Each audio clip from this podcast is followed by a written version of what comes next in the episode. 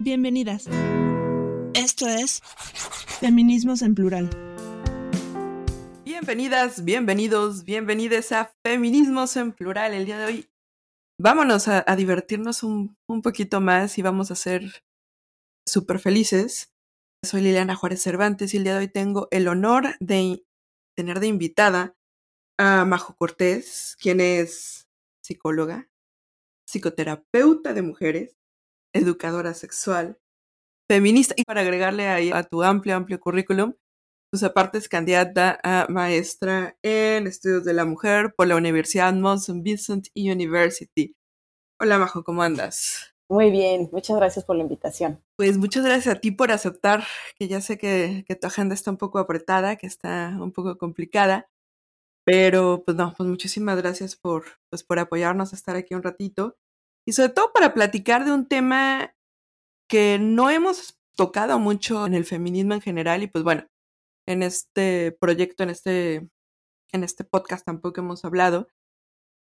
Y es de la heterosexualidad como algo normativo, como algo obligatorio. Y yo creo que va aparte súper, súper bien con este contexto que estamos en el mes del Pride, que estamos en, en estas épocas donde nos sirve de pretexto para reflexionar exactamente, ¿no? Sobre el por qué la heterosexualidad se nos ha marcado como algo obligatorio. Yo empiezo con esa pregunta.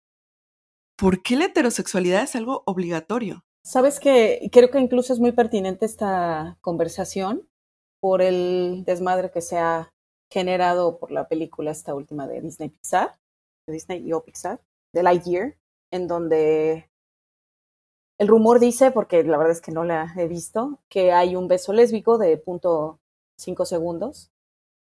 Y todo lo que ha habido en México y fuera de México en torno, la polémica que ha habido en torno a, a esta presentación de relaciones, particularmente relaciones entre mujeres, en donde la heterosexualidad no, no es el centro, no está presente, la heterosexualidad como orientación sexual, que vale la pena mencionar que desde los feminismos, desde ciertos feminismos, sobre todo el lesbofeminismo, el feminismo radical, no nos quedamos en la idea de que la heterosexualidad es una orientación sexual. Y por ello es algo que no se elige, sino que ampliamos el análisis de la heterosexualidad para tratar de identificar los aspectos socioculturales, la enraizan y para ver la heterosexualidad más allá de como la orientación sexual, que incluso la sexología y la educación sexual eh, revisan desde esa perspectiva, como un régimen político-económico que incluso llega a ser la base del capitalismo, ya que si no existe heterosexualidad y si no existe la obligación de las mujeres de relacionarse desde la heterosexualidad, sí, entendida como relacionarte con los hombres, pero también entendida como relacionarte desde una serie de reglas, de normas, algunas de ellas no habladas, muchas de ellas no escritas, pero que obligan a las mujeres a conducirse de cierta forma, a disciplinarse de cierta manera en presencia de los varones, a percibirse, a identificarse, a presentarse al mundo de ciertas maneras para obtener la mirada masculina, para obtener el beneplácito masculino y para poder ser merecedoras, lo estoy poniendo entre comillas, de ser elegidas por un varón para iniciar una relación. Entonces, desde esta perspectiva de ver la heterosexualidad como un régimen político-económico, creo que una de las cosas que las feministas lesbianas nos han impulsado a hacer desde por ahí de los setentas es justo a tratar de entender si este deseo de las mujeres por los varones es algo innato, es algo natural, nuevamente utilizo comillas, o si es algo impuesto socialmente y que quizá justo por identificarlo como una imposición es posible desmontar y resignificar. Bueno, obviamente aquí nos podríamos explayar muchísimo desde la construcción de la familia, la construcción de políticas públicas, la construcción de mil y un cosas. Y y sobre todo, pues, quisiera como acotarlo, ¿no? Porque si nos metemos en cómo esta heterosexualidad nos afecta, pues podemos meternos igual en, pues, en las relaciones entre varones, en las relaciones, en la construcción de nuestra identidad de género. Pero quiero que nos platiques un poco en este, en este sentido, cómo constituimos las relaciones entre mujeres. esta información a la que tenemos acceso tiene mucho más que ver sobre todo con las relaciones entre varones y sobre todo, pues yo creo que en las últimas épocas mucho más con las identidades trans que realmente las relaciones afectivas entre mujeres, ¿no? Suelen decir algunas feministas lesbianas que a los hombres se les socializa para amarse entre ellos y servirse de las mujeres, de sus servicios, de los servicios sexuales, de cuidados, de soporte emocional, que las mujeres puedan darles, ¿no? Y entendiendo por mujeres a su figura materna, pero también a sus amigas, a sus colegas, a sus parejas, a sus hijas eventualmente. Mientras que a nosotras, a las mujeres, se nos socializa para amarlos a ellos y rivalizar entre nosotras. Y creo que el, hecho de que al, pues me atrevo a decir, a la mayoría de nosotras se nos haya socializado como mujeres, implica el hecho de que veamos a la otra como la competencia, veamos a la otra como amenaza, veamos a la otra como la rival a la cual hay que superar a la cual hay que anticiparnos. Y esto, el estar compitiendo por la mirada masculina, el estar considerando que el beneplácito que el hombre pueda proveer es el centro de nuestras vidas, definitivamente impacta la forma en la que nos relacionamos entre nosotras, en la que nos vemos unas a otras. Nos, percibimos a nosotras mismas, por supuesto, a través de la mirada masculina, a través de esta aspiración a evolucionar en algún momento de la vida cuando somos niñas, cuando somos púberes, en este producto, en este reflejo del deseo masculino, ser esta proyección del deseo masculino, más que centrarnos a nosotras mismas como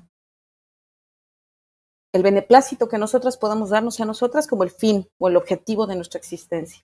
Y por supuesto, el buscar las relaciones y las alianzas entre mujeres y pueden ser alianzas inclusive a corto plazo, pero también alianzas de por vida. ¿A cuántas de nosotras se nos presentó la posibilidad de que en lugar de casarte con el príncipe azul y vivir felices para siempre o formar una familia heterosexual, agruparnos entre mujeres, tener compañeras con las cuales envejecer, tener compañeras con las cuales habitar, incluso si seguimos deseando tener relaciones sexuales con varones o tener vínculos erótico-afectivos con varones, la posibilidad de vivir juntas nosotras, de compartirnos nosotras y compartir nuestros espacios y nuestros afectos entre nosotras, con la posibilidad, de nuevo, que no creo que a, muchas se nos haya presentado en nuestra infancia, en nuestra adolescencia, de desarrollar vínculos erótico-afectivos con las mujeres.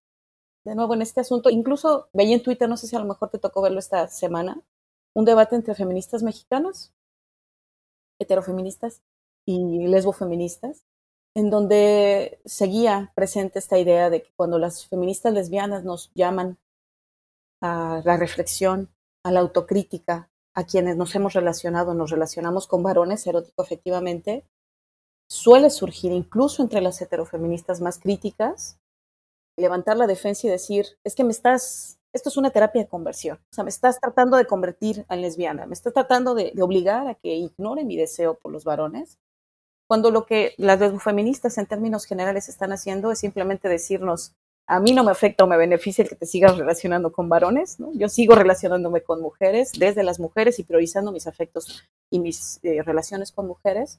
Creo que sería pertinente que las mujeres que se sigan relacionando con hombres, pues sean críticas porque hay muchos de esos recursos que se están invirtiendo en sus relaciones con varones y que quizá valdría la pena que revisen si quieren seguir invirtiendo en las relaciones con varones, si estas relaciones con varones son recíprocas y si quizá hay recursos que se estén desperdiciando en esas relaciones con varones que valdría más la pena que inviertan en sí mismas y o en relaciones con mujeres, en sus relaciones con otras mujeres, erótico afectivas o afectivas. Es que me quedé pensando en esto que decía, ¿no?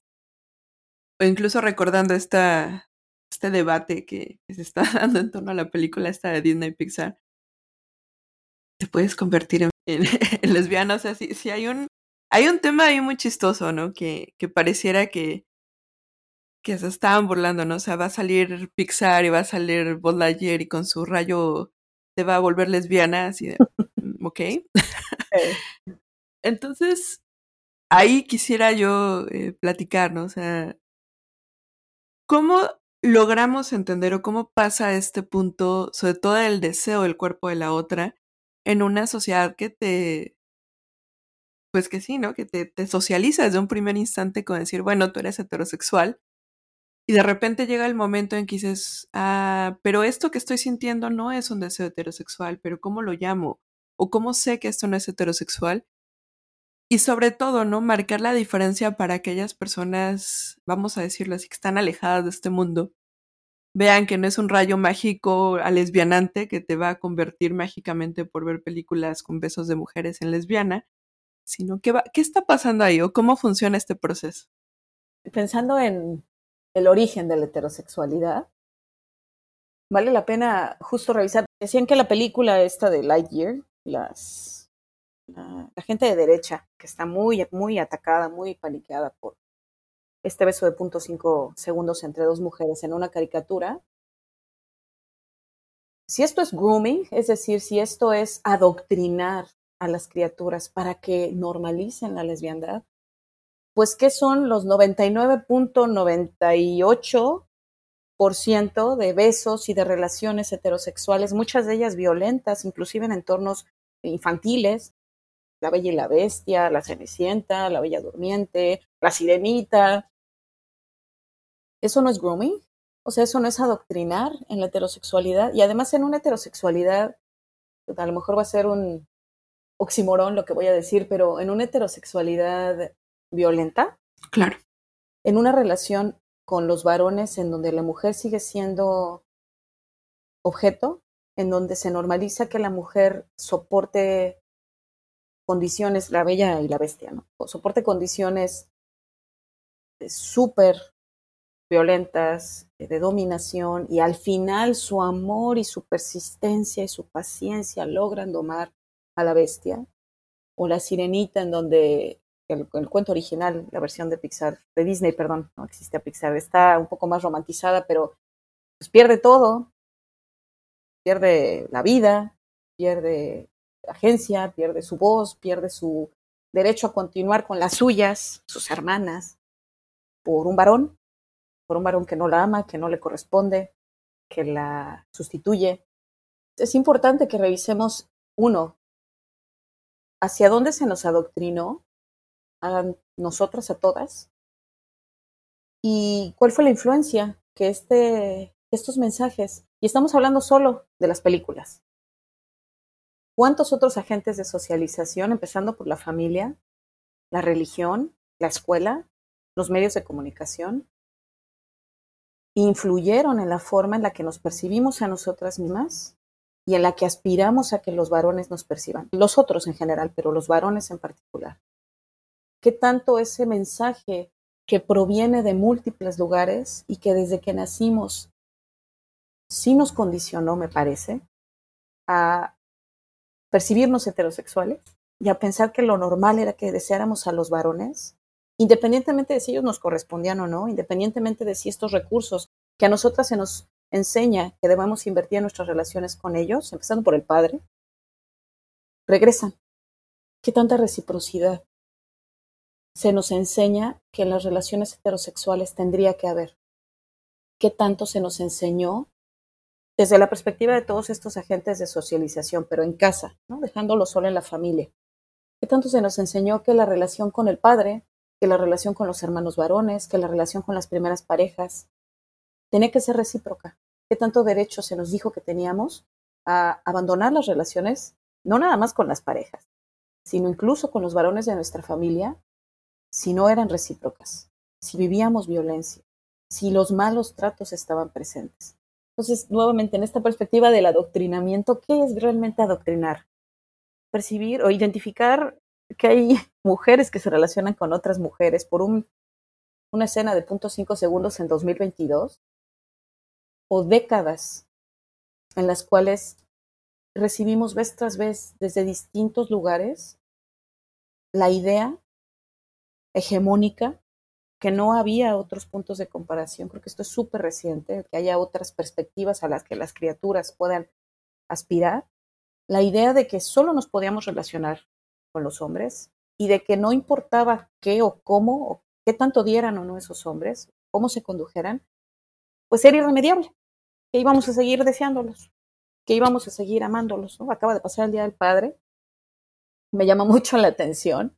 Yo como psicoterapeuta de mujeres, ahora últimamente me he decidido enfocar en mi trabajo con mujeres, pero a lo largo de mis más de una década de experiencia clínica he trabajado con familias, con parejas, con varones. Me llama mucho la atención el ver cómo el Día del Padre, todos y todas mis contactos de Facebook, a lo mejor por ahí hay un 5% rebelde, ¿no? Pero en términos generales pareciera que todas y todos tienen este padre ideal al que ensalzan, al que agradecen, al que ponen en fotos. Y ojalá y así fuera. De corazón deseo que así sea.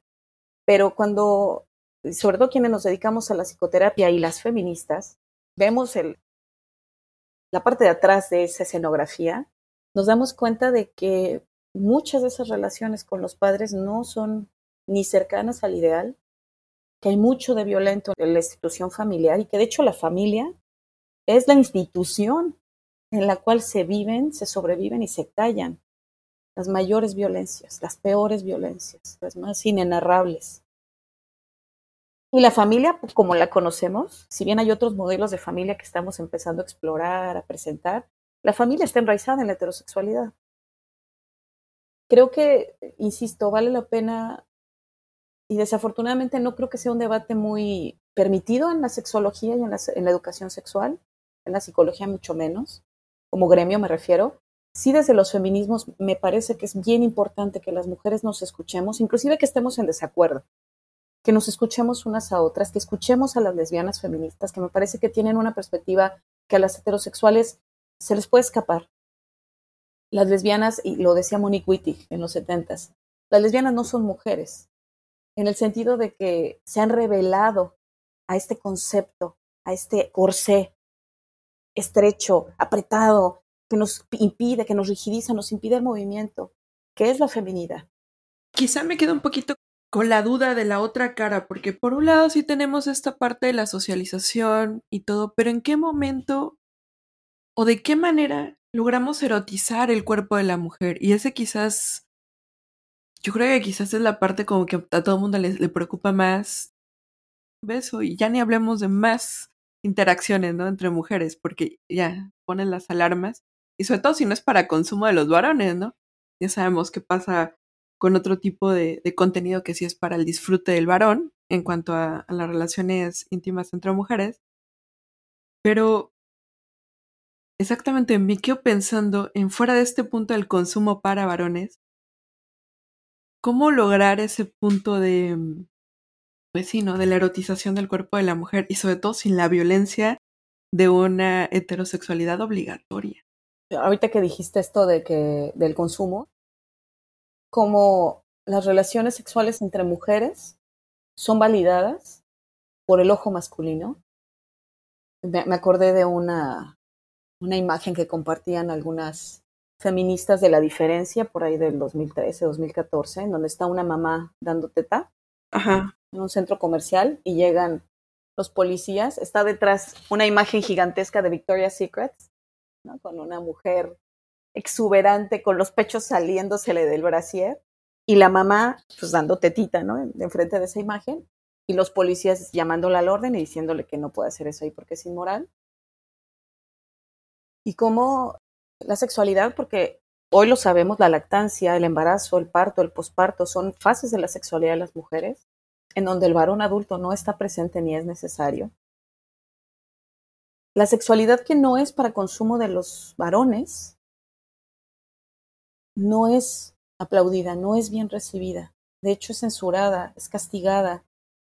El que una mujer de teta en público se ve más inmoral que el que una pareja heterosexual se esté madreando en público, ¿no?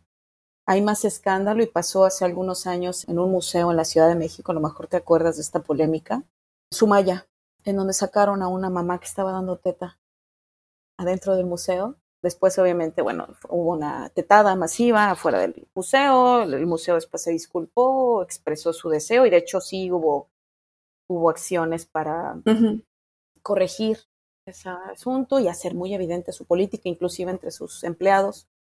Pero, de nuevo, hablamos del cuerpo de las mujeres, hablamos de erotizar el cuerpo de las mujeres pero inclusive ni siquiera otra mujer tiene que estar presente para que la mujer misma se, nos podamos reapropiar de nuestros procesos corporales, para que podamos arrebatarle de regreso al patriarcado nuestras fases sexuales. Una de ellas el coito, una de ellas la actividad en donde los genitales, la vulva, la vagina están presentes, o no. Todos los aspectos sexuales en la sexualidad de las mujeres que inclusive me parece que desde ámbitos académicos desde nuestro gremio como sexólogos, como educadores sexuales, como psicólogas y psicólogos, solemos descuidar. Esto es algo que por lo menos a mí, en la maestría en sexología, nunca me hablaron de ello, sí, en la formación como educadora sexual, de que el embarazo, el parto, el posparto y la lactancia son fases de la sexualidad de las mujeres. Esa erotización del cuerpo de las mujeres en donde no hay varón adulto presente no es algo que se promueva, no es algo en lo que desafortunadamente estemos enfocando nuestro trabajo. Sí es algo que algunas feministas están empezando a nombrar, a poner sobre la mesa reiteradamente. Y a partir de ahí creo que la mirada con la que nosotras nos vemos a nosotras mismas, con las que nosotras vemos el cuerpo de las demás, el deseo que podemos o no desarrollar de tener interacciones eróticas con otras mujeres, pues puede aparecer. No se trata de que todas nos volvamos lesbianas, entre paréntesis, sobre todo siendo psicoterapeuta de mujeres y presenciando que la heterosexualidad es una de las raíces y uno de los temas centrales de los procesos psicoterapéuticos de mujeres y me atrevo a decir uno de los grandes dolores y de los grandes problemas que ocupan la mente, la energía, la atención de las mujeres.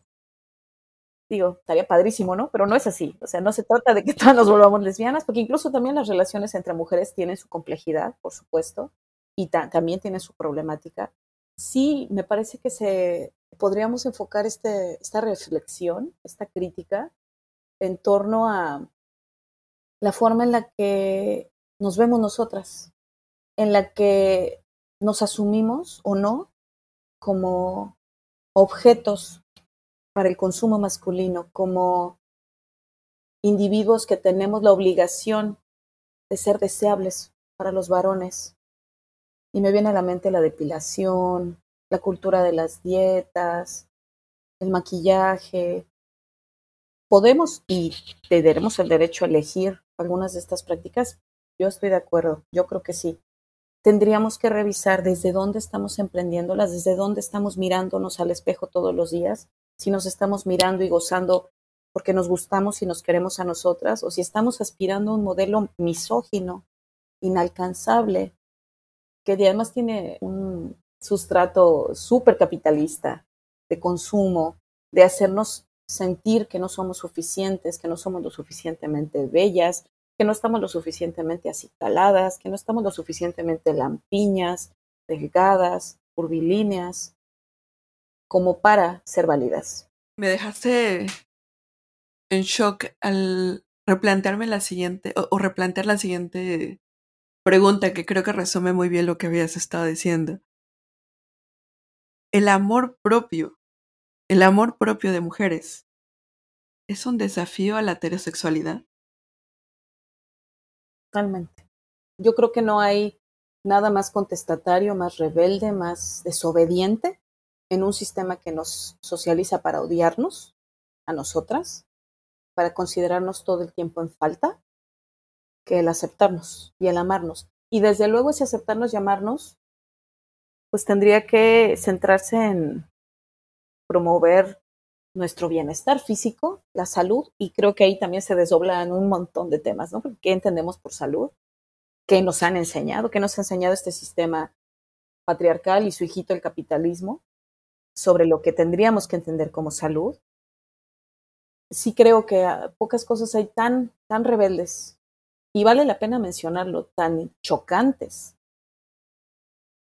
para el sistema como el que una mujer se ame, se acepte, se reconcilie con ella, con su cuerpo, con sus procesos, con sus fluidos, con el ocupar el espacio en el mundo que no se espera que las mujeres queramos ocupar. Las mujeres mientras más breves, pequeñas, silenciosas, y obedientes seamos, pues mejor recibidas seremos. Es bien, bien valioso y me hiciste recordar con esta pregunta a mi mamá, mi mamá que se asume heterosexual, que vivió en una relación heterosexual la mayor parte de su vida, una relación bastante insatisfactoria por lo que me tocó a mí presenciar, y que siempre que veía estas escenas o de besos entre mujeres o estas mujeres en el espacio público de la mano, que evidentemente eran lesbianas o bisexuales, o que había mujeres desnudas o semidesnudas en los medios de comunicación o en, la vida real, su primera expresión la recuerdo siendo yo muy pequeña de asco, guácala. Y yo me acuerdo, y creo que esto te lo había compartido en alguna ocasión, quedarme muy perpleja diciendo, ¿cómo guácala si es tu cuerpo? Nunca se lo expresé, por supuesto, pero mi duda como niña era, ¿cómo puedes decir guácala a un cuerpo que es tan parecido al tuyo? Claro. Quizá jamás alcanzaré a dimensionar el peso de esas palabras en la forma en la que yo me percibía niña y en la forma en la que yo viví mis cambios corporales que eventualmente me convertían en una mujer con un cuerpo parecido al que mi mamá, por lo menos en, lo, en lo verbal, ¿no? por lo menos en lo que ella expresaba, le parecía sucio, le parecía algo reprochable. Esta forma en la que las mujeres hemos aprendido a mirarnos a nosotras mismas, a ver o no ver nuestras cuerpos. ¿Cuántas de nosotras de las personas, de las mujeres que nos están escuchando, alguna vez han visto su vulva en un espejo y han dedicado una tarde completa con lámpara y espejo de mano en mano a explorar su vulva, a verla, a olerla, a probarla. ¿Cuántas de nosotras hemos podido, utilizando la copa menstrual, por ejemplo, explorar nuestros fluidos como lo es la sangre menstrual? ¿Cuántas de nosotras hemos vivido esos procesos con asco, con vergüenza, pensando que teníamos que esconderlos, que no se nos note, autoexigiendo esta normalidad, este conducirnos como si no estuviéramos menstruando o como si no estuviéramos premenstruales. De nuevo, se desdoblan un montón de temas. Este tema da para muchas conversaciones. Sí me parece que valdría mucho la pena que feministas y no, porque tampoco me parece que todas las mujeres obligatoriamente tengamos que ser feministas o que asumirnos feministas sí creo que vale la pena utilizar estas ideas, estas reflexiones que provienen del feminismo lésbico, de, las lesbianas feministas, de vernos a nosotras mismas, primero, desde unos ojos más compasivos, desde una mirada totalmente distante y alejada de la mirada masculina. Y a partir de ese vernos a nosotras desde otras posibilidades, desde otras otro paradigma, ver a las otras, a las que tenemos cerca, sí a la madre, por supuesto, sí a nuestras hermanas, a nuestras amigas, a las mujeres que vamos conociendo en el día a día, a nuestras compañeras en el trabajo, en la escuela. Aliarnos, me parece que sería algo que cambiaría al mundo. No podemos cambiar al mundo quizá, pero sí creo que podemos cambiar la forma en la que juntas vemos al mundo y salimos al mundo quizá ya para ir cerrando, hay algo ahí que me, pues sí, que, tengo ganas de preguntarte y es cómo o qué implica este, esta situación de quitarle la parte del coito, quitarle la parte sobre todo de la penetración, esta, vamos a decirle, esta aparente o es, sí, monopolio sobre el placer del orgasmo de las mujeres, ¿no? De, del placer físico, del placer sexual, y qué implica, sobre todo, quitar al hombre, yo me atrevería a decir de esa manera, de este placer tan íntimo, tan y al mismo tiempo tan compartido, al mismo tiempo tan hablado y al mismo tiempo tan tabú. Me viene a la mente el primer concepto, la brecha, así como existe una brecha salarial entre el salario que percibe una mujer en comparación con el que percibe un hombre por el mismo trabajo, con la misma formación o con formaciones parecidas, existe algo llamado brecha orgásmica estudios recientes del año pasado, del año antepasado, parecen indicar que hay una brecha orgásmica súper importante en las relaciones entre hombres y mujeres, en las relaciones sexuales, no me refiero a las relaciones de pareja, aunque obviamente pues están incluidas. Hay por ahí un gráfico con fuente y todo que indica que la, la mayor brecha orgásmica, es decir, la mayor deuda que tenemos con las mujeres socialmente en cuanto al placer sexual que lleve a un orgasmo es en mujeres que se relacionan con hombres. Me parecía, no quiero mentir en las cifras, pero me da la impresión, me acuerdo que era cuatro de cada diez mujeres, o cuatro de cada diez encuentros de mujeres con hombres terminan en un orgasmo. Uy. Incluso si el orgasmo no es la, la meta, ¿no?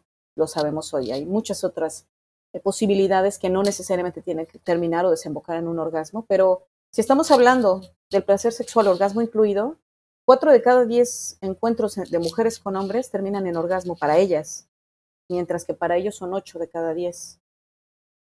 En el caso de mujeres que se relacionan con mujeres, en la primera relación sexual, ocho de cada diez mujeres alcanzan el orgasmo.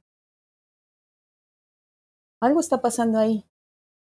Y valdría la pena que si hay varones que nos escuchan, y se sienten increpados, se sienten interpelados, pues revisen sus prácticas, sus actitudes y opiniones en torno al orgasmo de las mujeres, al placer sexual, a la penetración, al coitocentrismo. Pero también en el caso de las mujeres que identifiquemos, pues por qué estamos aceptando relaciones sexuales tan mediocres con los varones. ¿Por qué estamos aceptando que los varones prácticamente todas las veces alcancen el orgasmo, mientras que nosotras o hacemos la estrellita de mar, dicen las feministas españolas, ¿no? Nos ponemos en estrellita de mar en la cama y simplemente nos abstraemos y estamos pensando en lo que falta del súper y cuando se vence el recibo de la luz. O simplemente no nos atrevemos porque nadie nos dijo que teníamos derecho a dirigir la mano del compañero al clítoris, a decirle estas son las prácticas que me gustan, te presento a mi vibrador, te presento a mi juguete sexual o incluso a decir, no disfruto la penetración sexual. Distintos estudios a nivel mundial, uno de ellos en México, me, parece que fue en 2011, señalan, ese fue creo que hecho por el Instituto Mexicano de Sexología, señalan que siete de cada diez mujeres que se relacionan con hombres no disfrutan la penetración, ergo no alcanzan el orgasmo mediante la penetración, pene-vagina. ¿Cuántas relaciones sexuales entre hombres y mujeres prescinden de la penetración. Lo pongo sobre la mesa para que cada una de quienes nos hemos relacionado o nos relacionamos con hombres, pues lo revisemos. Y a partir de ahí también identificar que justo el varón adulto no es indispensable para el placer de las mujeres, contrario a lo que nos han dicho. Es interesantísimo. Híjole, me dejas picada, nos dejas picados aquí. Y da para muchísimo más esta plática y espero tenerla, que tengamos la oportunidad de tener una segunda parte contigo porque nos dejaste como con muchas puertas abiertas de temas y conceptos y elementos a explorar y sobre todo que son cosas que que yo creo que ya más, ¿no? Pero definitivamente hay poca información, definitivamente son cosas que difícilmente se accede a la información, difícilmente nos atrevemos muchas veces a preguntar muchas cosas son muy tabú, ¿no? Decir es que tengo derecho a tener sexo, tengo derecho a masturbarme, tengo derecho a, a mil cosas, ¿no? O simple y sencillamente el derecho a amarme, ¿no? Y, y es...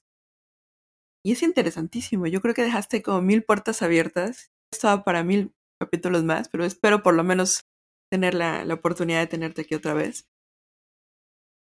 Y pues no sé si quieras cerrar con algo. De nuevo, feministas o no, me parece urgente, relevante por supuesto, pero urgente, el que dirijamos la mirada hacia nosotras. Dirijamos la mirada hacia nuestras compañeras, hacia nuestras amigas, hacia nuestras hermanas, hacia las mujeres de nuestras vidas. Nos replantemos los lugares desde donde nos hemos relacionado con ellas, entre nosotras.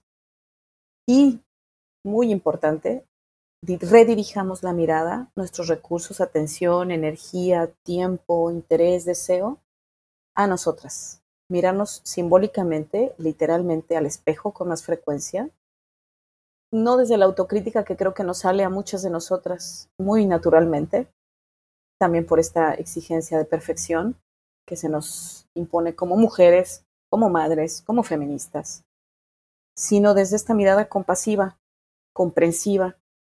Les suelo decir a mis pacientes mujeres que es importante que tratemos de mirarnos a nosotras mismas con el mismo amor y la comprensión con la que miramos a las mujeres que más amemos, a nuestra hija, a nuestra sobrina, a nuestra mejor amiga.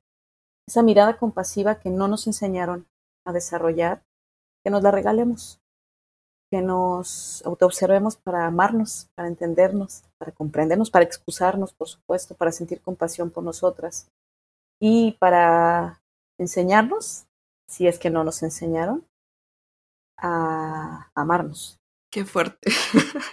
y qué bonita forma de, de, terminar este episodio. Pues muchísimas gracias por venir, de verdad. Muchísimas gracias por regalarnos tu tiempo, tus palabras, tu conocimiento. Y de verdad, pues aquí es, es tu casa y pues cuando quieras, este espacio está abierto, este espacio está disponible para seguir platicando este tema. Y de verdad, muchísimas gracias por, pues, por habernos regalado tu tiempo.